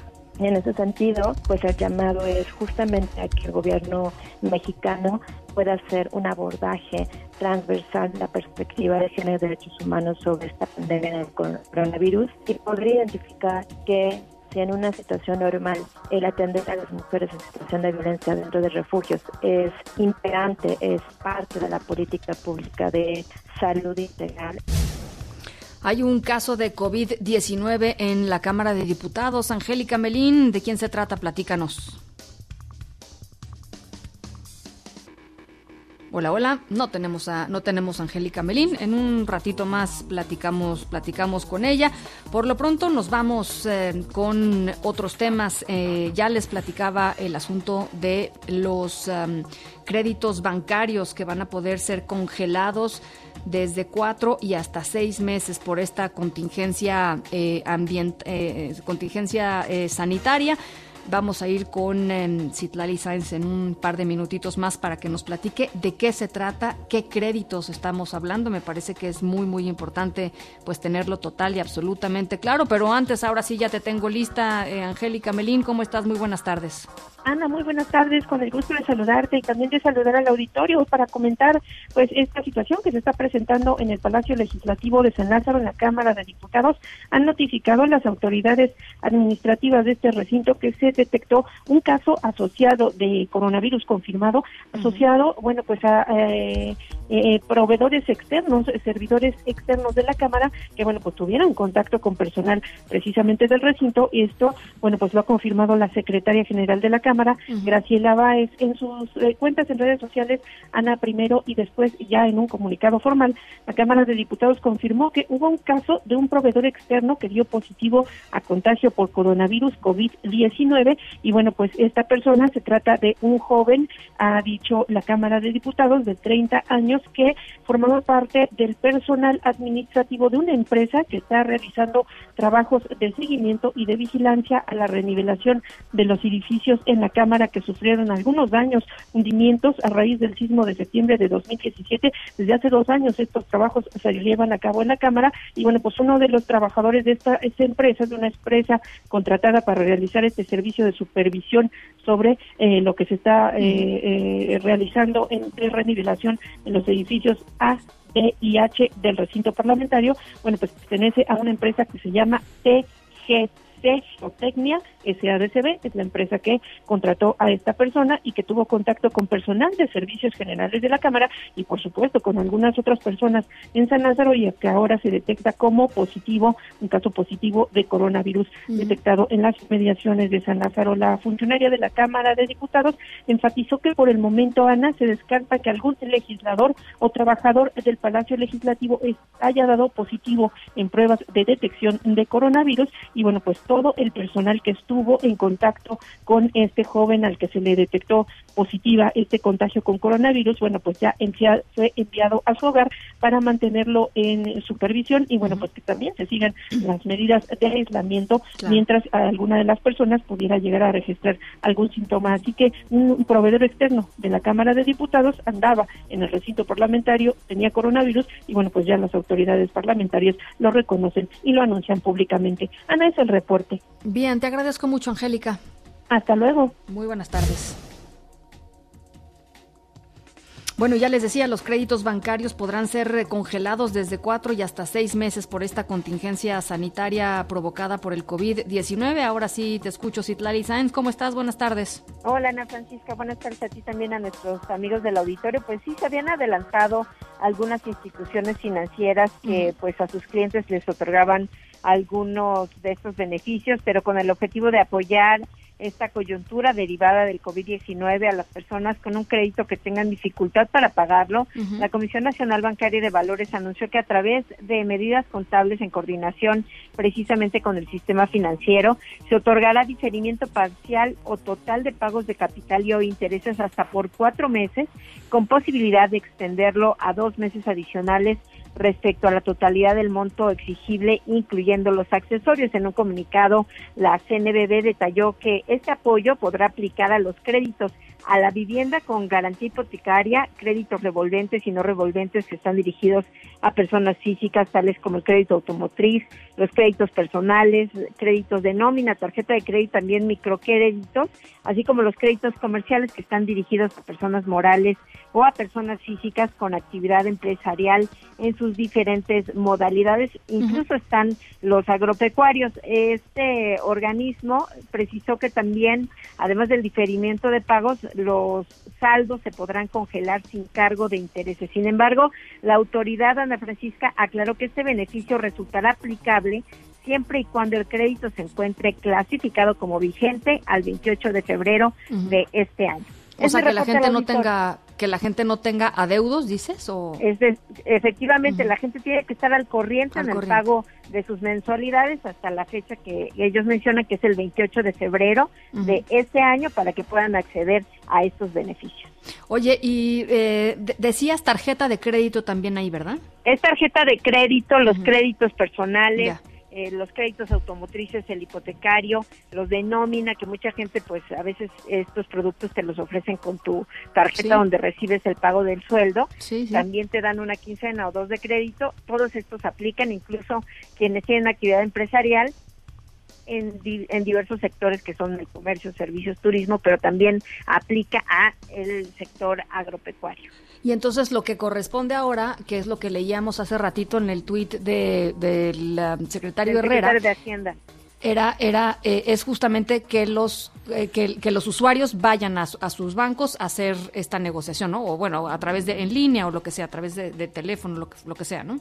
Sí, lo pueden hacer ahora, pues todos están con la modalidad remota, a través del teléfono, a través de banca electrónica, que pueden preguntar a sus bancos cómo les aplicaría, porque como te mencionaba, ya por ejemplo Banorte se había adelantado y decía, tienen que llamarnos, tienen que poner en contacto con nosotros los clientes para que puedan decir, yo tengo este crédito, lo tengo vigente y lo tengo al día en, en los pagos de, de mensualidad y quiero acogerme a este programa que ustedes están ofreciendo. Muy bien, bueno, pues ahí está. Te agradezco mucho la información, Citlali. Buenas tardes. De nada, Ana Francisca, buenas tardes. De nueva cuenta, el exsecretario de Seguridad Pública, Genaro García Luna, solicitó a un juez en Nueva York salir de prisión, pero en esta ocasión eh, Genaro García Luna argumentó que tiene miedo de contagiarse de coronavirus en la prisión, ya que hace unos días uno de los internos del Centro de Detención Metropolitano dio positivo a COVID-19. La defensa de García Luna ofreció incluso una fianza de dos millones de dólares, el doble de lo que había ofertado en febrero para que eh, García Luna pudiera pues, seguir su, su proceso eh, en prisión domiciliaria. Todavía no hay respuesta. Son las 6 de la tarde con 17 minutos. El sabueso. Información con olfato de animal político. Tania Montalvo, editora general de Animal Político, ¿qué nos trae el sabueso esta tarde? Platícanos. Hola, ¿qué tal? Buenas tardes. Pues mira, lo que hemos detectado es que ya también hay algunas estafas vinculadas al coronavirus. Entonces, en redes sociales ustedes pueden recibir quizá en Facebook, en Twitter o por WhatsApp alguna cadena en donde digan que la Organización de las Naciones Unidas o que la Cruz Roja o cualquier otro organismo internacional están dando bonos por el coronavirus. Y esta, esta información viene acompañada de un link que pues al dar clic eh, les pide diversos datos personales para que ustedes puedan tener acceso a, a estos bonos, despensas, bonos semanales, alimentos, medicinas con motivo del coronavirus y que la información falsa dice que es pues una una campaña que están organizando eh, Cruz Roja, Naciones Unidas o te digo que puede ser cualquier otro organismo internacional. Todo esto hay que decirlo es falso. No existe ninguna campaña que esté entregando bonos semanales o alimentos, medicinas, despensas por motivo de la cuarentena mundial, porque así es como dice esta cadena falsa. Y lo que están haciendo pues es un fraude, robando datos personales o solicitando datos personales para después realizar algún tipo de extorsión. pues Entonces, este lo que estamos viendo es que esta cadena pues ahorita se está viralizando muchísimo y dice que pues estos bonos semanales se van a entregar por familia y que va a ser eh, dinero que se tendrá que utilizar para comida y medicinas y que eh, en caso de que se, se adquieran las medicinas o las comidas que, que se necesiten y sobre un poco más, que incluso podrías ahorrarlo, ¿no? Entonces, pues la gente pues está cayendo, ¿no? Están recibiendo, viendo estas cadenas en sus redes sociales o las están recibiendo por WhatsApp y están llenando esta eh, con datos personales estos formularios que están alojados en direcciones extrañas como eh, recursosimedidas.com o algunos de blogspot.com y que no son sitios oficiales de, de quienes dicen pertenecer, ¿no? En este caso, por ejemplo, la Cruz Roja o Naciones Unidas, que incluso los dos organismos ya han emitido alertas alertas eh, deslindándose de la información y pidiendo que por favor no entreguen ninguna clase de dato personal si reciben esta cadena de información falsa. Bueno, pues claramente por ahí no va la cosa. Es un poco como el phishing, ¿no? De, de, de, que en otras ocasiones sucede a través de o, o, de redes sociales o de nuestro correo electrónico, en donde páginas aparentemente eh, genuinas terminan siendo pues eh, eh, pues proyectos para robarle los datos a las personas para robar dinero para para para atracarlos de alguna u otra manera eh, en esta coyuntura del coronavirus se da se da este otra esta otra modalidad diciendo que la ONU y que la Cruz Roja están dando ya sabes pues bonos y etcétera lo que nos contaban ahorita Tania Montalvo. Gracias. Eh, el sabueso es un esfuerzo importantísimo de verificación de datos. Si ustedes tienen alguna duda con respecto al coronavirus con respecto a alguna cadena que les llegue a través de WhatsApp o que vean en su correo electrónico escríbanles eh, en arroba el sabueso eh, MX, ¿no, Tania? El sabueso AP, es a, a, eh, arroba el sabueso AP o nos pueden también buscar en, en, nuestras redes en arroba pájaro político o en arroba animal MX. Estamos haciendo este, eh, este esfuerzo conjunto animal político, animal MX, con, con el trabajo de verificación de El Sabueso. Importantísimo verificar los datos antes de compartirlos, sobre todo en momentos como ahora, donde hay demasiado, demasiada información. Gracias, Tania. Linda tarde. Muchas gracias a ustedes. Hasta luego. Las seis con veintiuno, nos vamos a la pausa. Regresamos con más. Banorte se pone en tu lugar. Si lo necesitas, posponemos tus pagos por cuatro meses. En tu tarjeta de crédito, tus créditos hipotecario, de auto, tu crédito de nómina y personal, y para tu crédito PYME. Conoce los requisitos en banorte.com o llama al 8181-569-691. Banorte, juntos no, unidos sí. En un momento continuamos en directo con Ana Francisca Vega. Continúas escuchando en directo con Ana Francisca Vega por MBS Noticias. Bueno, ah, hemos platicado mucho sobre la aproximación que ha tenido el Estado mexicano, las autoridades mexicanas para enfrentar esta crisis del coronavirus COVID-19. Habían muchas voces que decían el Consejo de Salubridad General eh, tiene, que, tiene que, reunirse, tiene que, sesionar. Eh, se tienen que tomar decisiones importantes a partir de, este, de este consejo y empezar a, aplicar una, pues una estrategia eh, clara, explícita, transparente, que convenza a, los sectores técnicos, que por supuesto llegue a los sectores más vulnerables en, esta, en esta epidemia y en eso estamos. El Consejo ya fue, ya fue instaurado, ya se, convocó, está en sesión permanente. Sin embargo, eh, bueno, pues hay voces que dicen que podría tener mucho más injerencia, que no se está viendo el peso del Consejo, el, el peso que tendría que tener este Consejo de Salubridad General. La doctora Gloria Soberana, académica del Instituto de Investigaciones Biomédicas de la UNAM y miembro de la red de Prociencia México, está con nosotros aquí en directo. Muchísimas gracias, doctora. ¿Cómo está? Muy bien, muchas gracias. Gracias por la invitación. Buenas tardes. Al contrario, doctora, pues quisiera primero preguntarle cuál es su evaluación en torno a lo que ha sucedido en los últimos días, ya que ya que se instauró en sesión permanente el Consejo de Salubridad General, que es este órgano pues importantísimo eh, eh, para para pues para tomar decisiones administrativas, para tomar decisiones ejecutivas, para tomar decisiones incluso jurídicas eh, que tienen que ver con la pandemia. Sí, desde luego el Consejo de Seguridad General pues es el órgano máximo de autoridad eh, para cuando hay una emergencia sanitaria, como es el caso. Entonces, bueno, una de las cosas que pedíamos como MX es que se instaurara, que esto ya se hizo. Sí, sí. Creo que es muy importante, pero también creo que sería lo mejor que las decisiones colegiadas, porque está ahí representado eh, pues muchas instituciones, no solo el secretario de salud, sino de manera colegiada pudiera sesionar para tomar las decisiones, irnos también informando y tomando las políticas públicas que haya que y las decisiones que haya que tomar en este momento.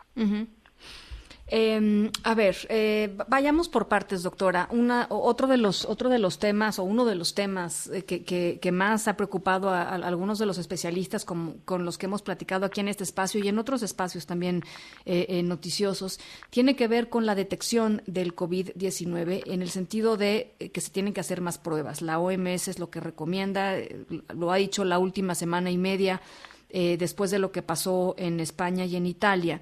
Eh, y, quisiera saber su opinión en torno a esto. Eh, el, gobierno federal confía y ha puesto, digamos, su, su, um, su estrategia. Eh, sustentada en el sistema de Centinela, ¿no? Es un sistema que monitorea los casos de enfermedades respiratorias y de influenza y a partir de ahí los casos que están resultando negativos de influencia, pero hay claramente un cuadro, a eso sí se les está haciendo eh, un, examen para COVID-19, pero de todas maneras son muy pocos las pruebas que se están haciendo eh, a nivel nacional.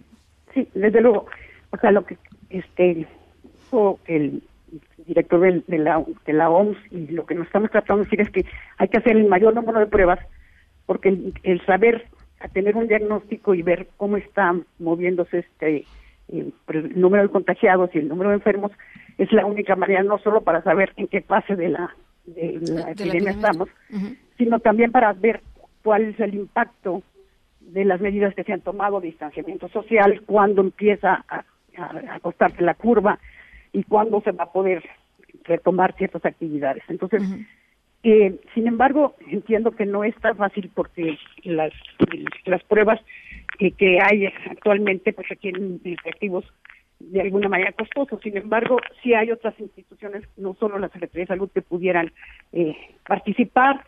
Eh, de hecho, bueno, en un número muy bajo, pero se está empezando a hacer en la UNAM. Y lo que estamos también pidiendo como comunidad científica es que, pues mientras más posibilidades haya de ver eh, la epidemia desde distintos ámbitos, pues podremos tener mejores herramientas para poder tomar decisiones.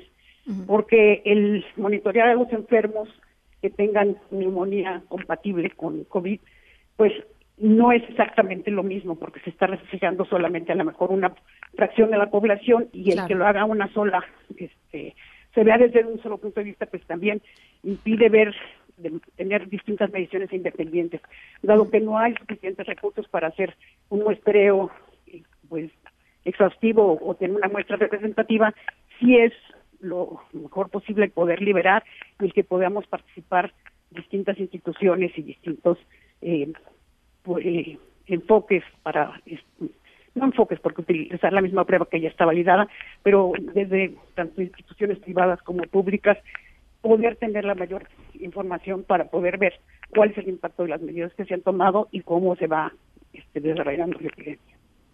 Que, que, es como un rompecabezas, ¿no, doctora? Este, digamos, mientras más piezas tengamos, pues más nítida se va a ver la imagen, o más fácil vamos a determinar cuál es la imagen real, ¿no? De lo que está sucediendo. Claro, sí. O sea, desde luego es importante la, la vigilancia epidemiológica y la, el sistema de salud en México, pues ha desarrollado este sistema que desde luego no es trivial de tenerlo y que hay que también apoyarlo, pero no se puede solamente en eso este, basar, ¿no? sino que habría que tener también otras herramientas, este, sobre todo el de poder hacer este tipo de pruebas. ¿Qué consecuencias hay, eh, doctora, desde su punto de vista de eh, o qué consecuencias podría haber desde su punto de vista de que la estrategia, pues al parecer no va a modificarse o no va a modificarse eh, sustancialmente? No, no, hay ningún dato que nos haga pensar que están revaluando el tema de las pruebas. Pero ¿cuál sería la consecuencia? Es decir, ¿por qué es tan importante, más allá de, ver la, imagen completa, en términos ya del desarrollo de la pandemia en nuestro país, qué podría significar, por ejemplo, en términos regionales? Eh, o sea, por ejemplo, como menciona, desde el punto de vista regional no tenemos una visión este, para saber si es más importante en un lugar o en otro. Entonces, eso es, este, así, este, además, como yo decía, el tener este, una medida del impacto que se están tomando las medidas sobre si, estamos realmente en crecimiento exponencial o si no. Entonces, este, bueno, no se están tomando estas decisiones, además, este, crea muchísima incertidumbre, ¿no? Porque siempre todo el mundo piensa, pues es que en realidad nos están diciendo unos casos, pero deben de ser muchísimo más. Sí. Este, entonces, pues, la, incertidumbre no es una buena amiga de, de la tranquilidad social, ¿no? No, entonces en ese sentido creo que sí sería mucho mejor, digamos, el que las instituciones que puedan hacerlo, o sea, que, en, México hay muchísimas instituciones en donde se tienen los recursos para hacer el tipo de pruebas este, que se requieren, el tratar de hacerlo sí de una manera coordinada, pero el que se liberalizara de ninguna manera para no hacer solamente a los que tienen ya una neumonía que sea compatible con COVID, sino pues, probar este en algunas poblaciones hacer un muestreo, o sea, tener otro tipo de, manera de, verlo o inclusive pruebas rápidas, pruebas serológicas para poder saber también el número de contagiados, hacer algunas este, inferencias. Y como decía, para saber realmente cuando lleguemos a la meseta y cuando podamos este, terminar la, el distanciamiento, porque eso no es nada más una cuestión de, de definición de una fecha de que ya tal día vamos a estar fuera, sino que habría que ver cuál ha sido el impacto de las medidas que se han tomado y cuándo se puede empezar a liberalizar estas medidas. Bien, bueno, pues eh, doctora, yo le agradezco mucho, yo le agradezco mucho estos minutos, esta visión y ojalá podamos eh, platicar un poquito más adelante. Por lo pronto le agradezco, muchas gracias. No, gracias. Hasta luego. Doctora Gloria Soberón, académica del Instituto de Investigaciones Biomédicas de la UNAM y miembro de la red eh, Prociencia en México en directo.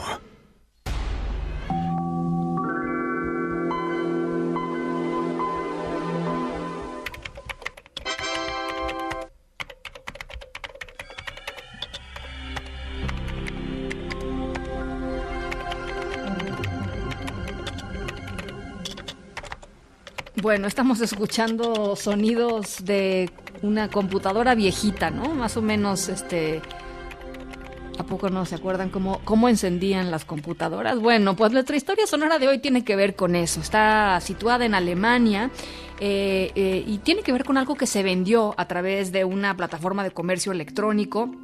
Eh, eh, en uh, eBay en Alemania eh, hay una hay una parte importante de eBay en Alemania eh, en donde se pueden intercambiar cosas que tienen que ver con el mundo militar.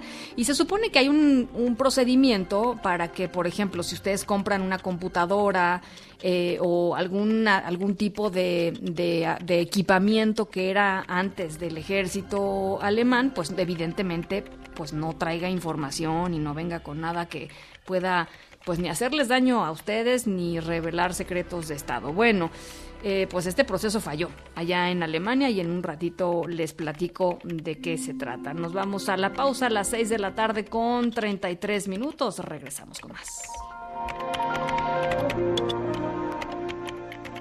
En directo con Ana Francisca Vega por MBS Noticias. En un momento regresamos.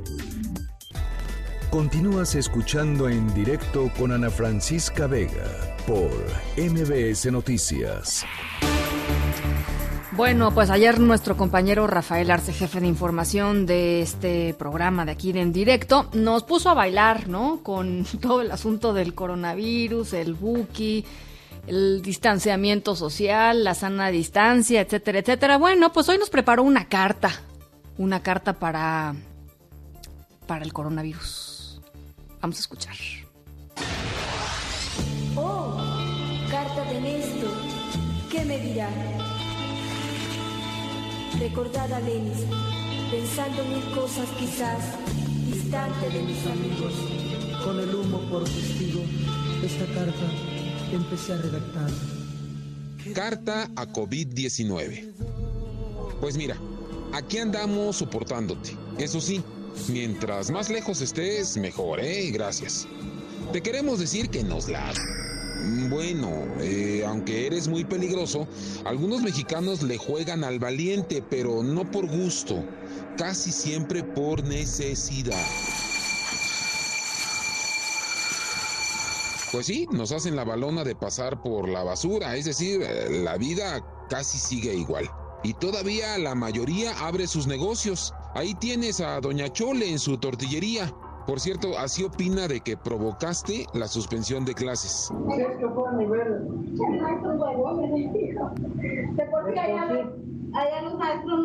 Ahora te diré coronavirus, porque COVID-19 suena muy fifí y no te lo mereces. En esta misiva también te reporto lo que piensan de ti a quienes tienes aislados. Pues te cuento que has servido para verle el lado amable al asunto, fíjate.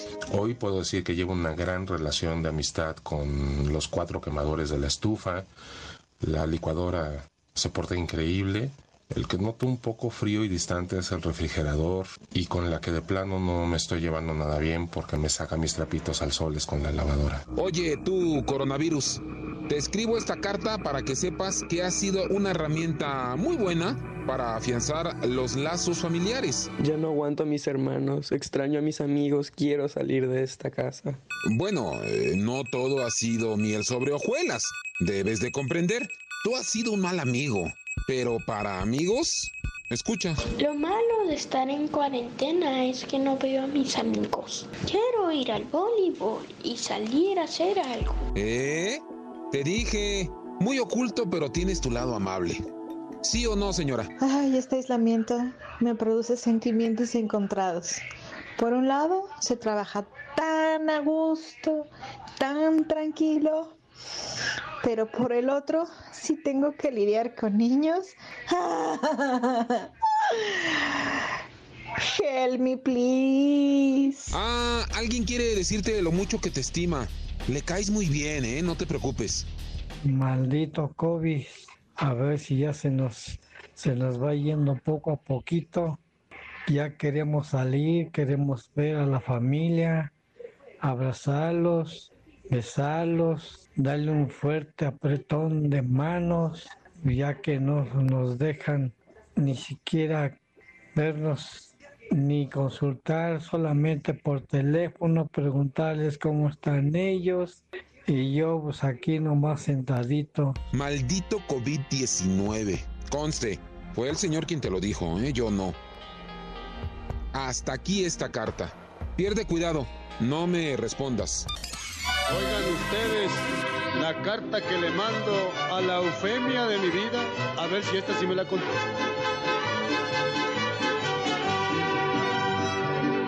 Las entrevistas de esta carta se apegaron al aislamiento social y fueron grabadas por WhatsApp. Eufemia.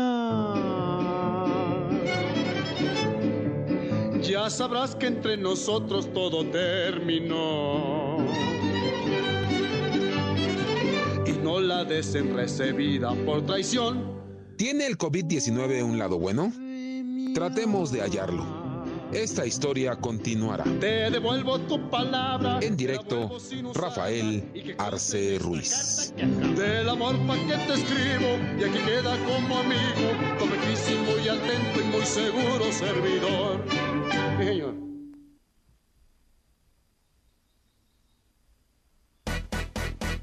Ate con queso con Irma Uribe.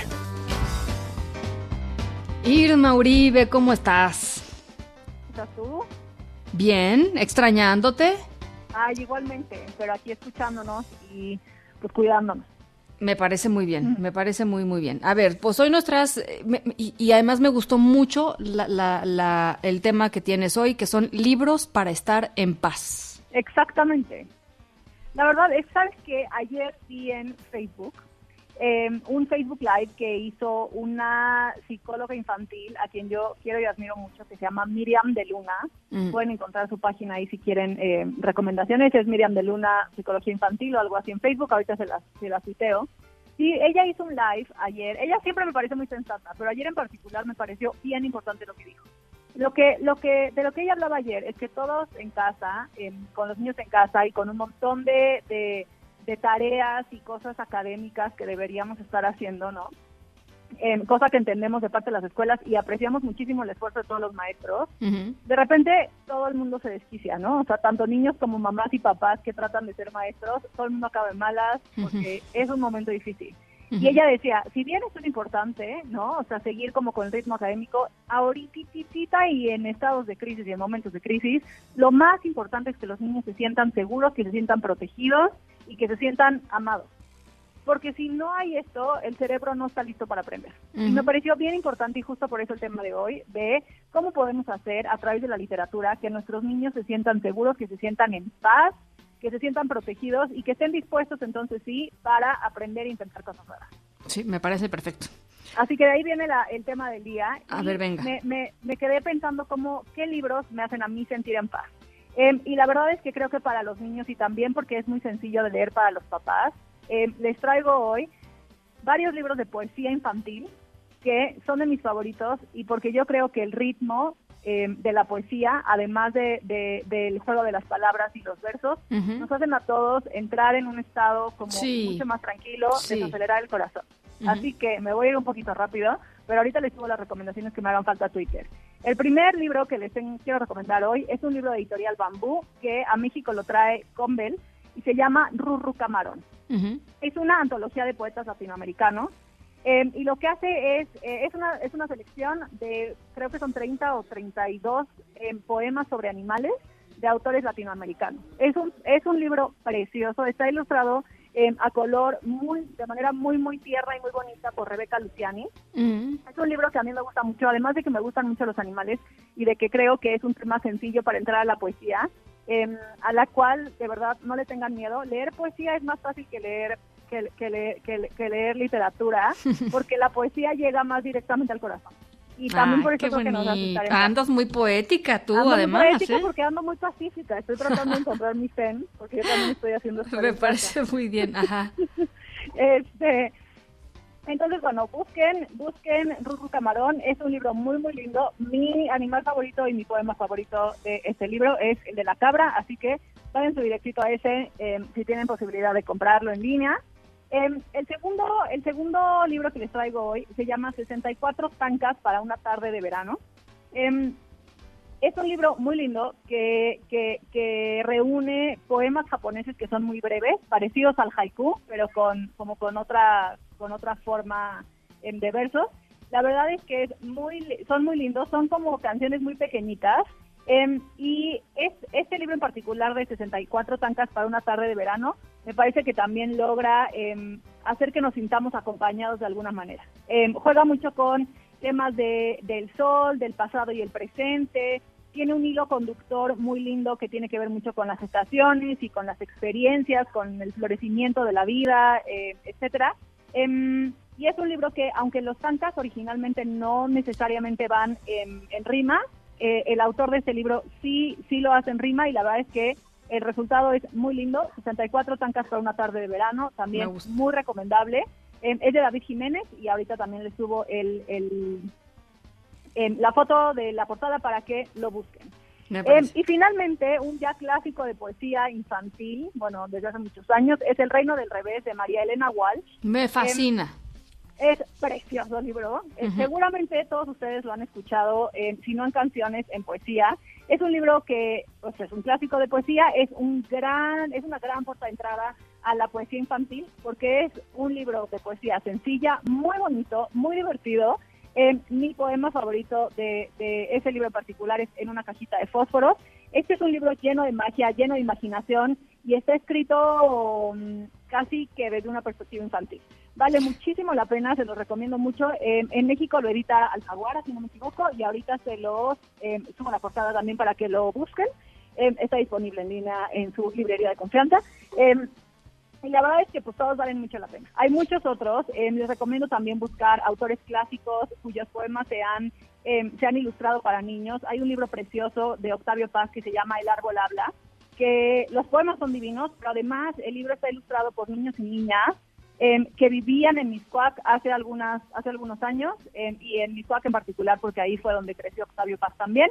Em, es un libro muy lindo, ilustrado por niñas y niñas, que además trae una pequeña biografía de Octavio Paz, también hecha para niños. Y creo que vale mucho la pena también conocer estas historias, ver cómo otros niños han ilustrado la poesía, y incluso en casa, si, si ahorita no quieren, no quieren pedir cosas en línea o lo que sea, pueden buscar los poemas en internet, leerlos juntos y pues jugar un poco con la poesía, a cantarla, a ponerle rima, a ponerle ritmo y pues a ilustrarla también si se animan.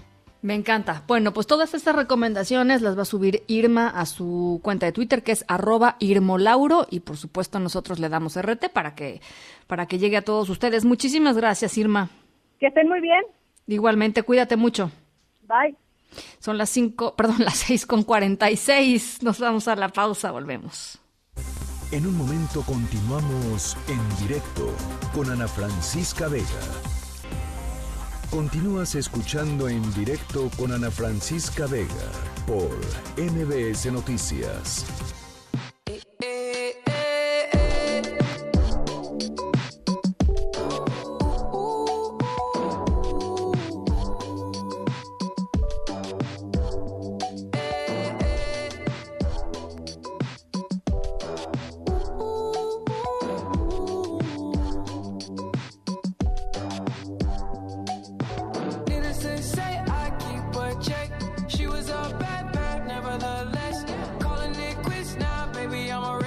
Karime López, jefa de redacción de En Directo. ¿Cómo estás? ¿Qué nos traes? Hola Ana y muchas gracias al productor por esta canción. No sé si lo ubiquen todos los que nos están escuchando, pero es el tema de la película Spider-Man, un nuevo universo o Spider-Man Into the Spider-Verse, una película animada de 2018. ¿Por qué la pusimos? Déjame te cuento esta idea que a mí la verdad me encanta. A ver.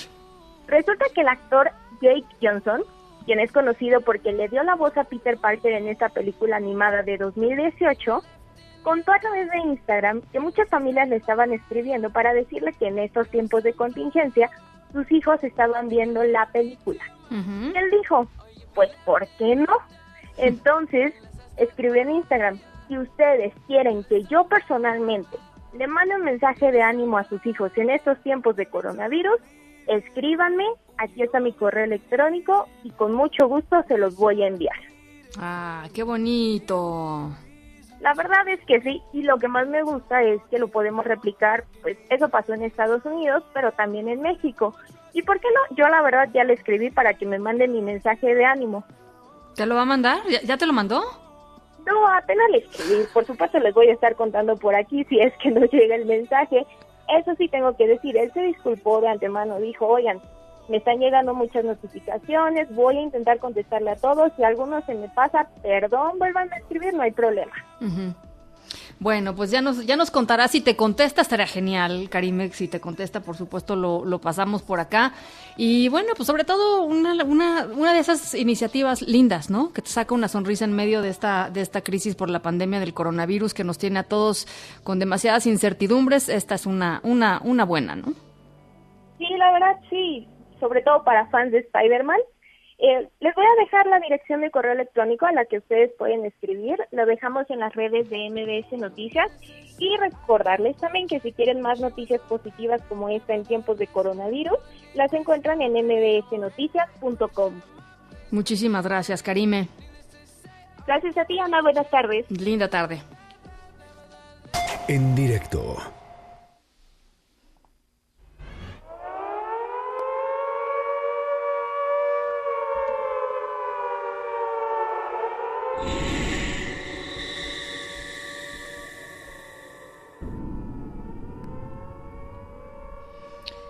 Bueno, nuestra historia sonora de hoy tiene que ver, ya les decía, estamos escuchando ruidos, sonidos de pues la sirena, ¿no? del misil antiaéreo de pues aquellos tiempos de la Segunda Guerra Mundial, porque nuestra historia sonora de hoy tiene que ver con algo que sucedió en Alemania. El portal de eBay eh, eh, se ha hecho muy popular en Alemania por vender todo tipo de cosas relacionadas con el mundo militar.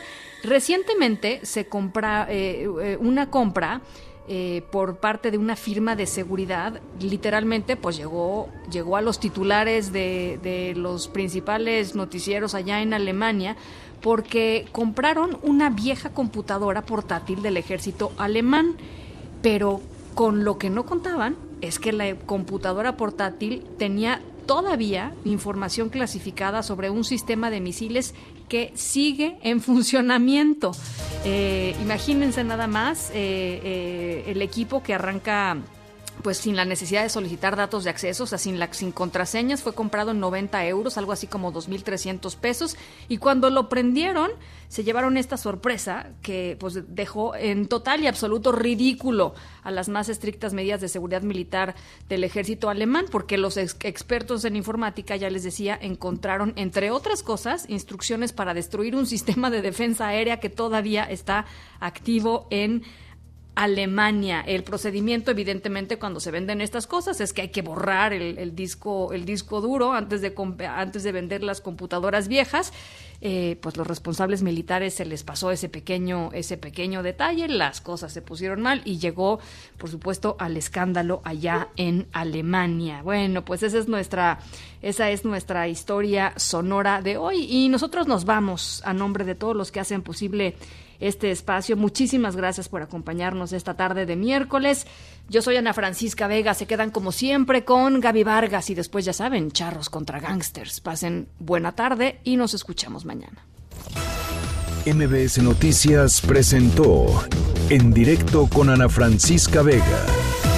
Información para todos. Este podcast lo escuchas en exclusiva por Himalaya.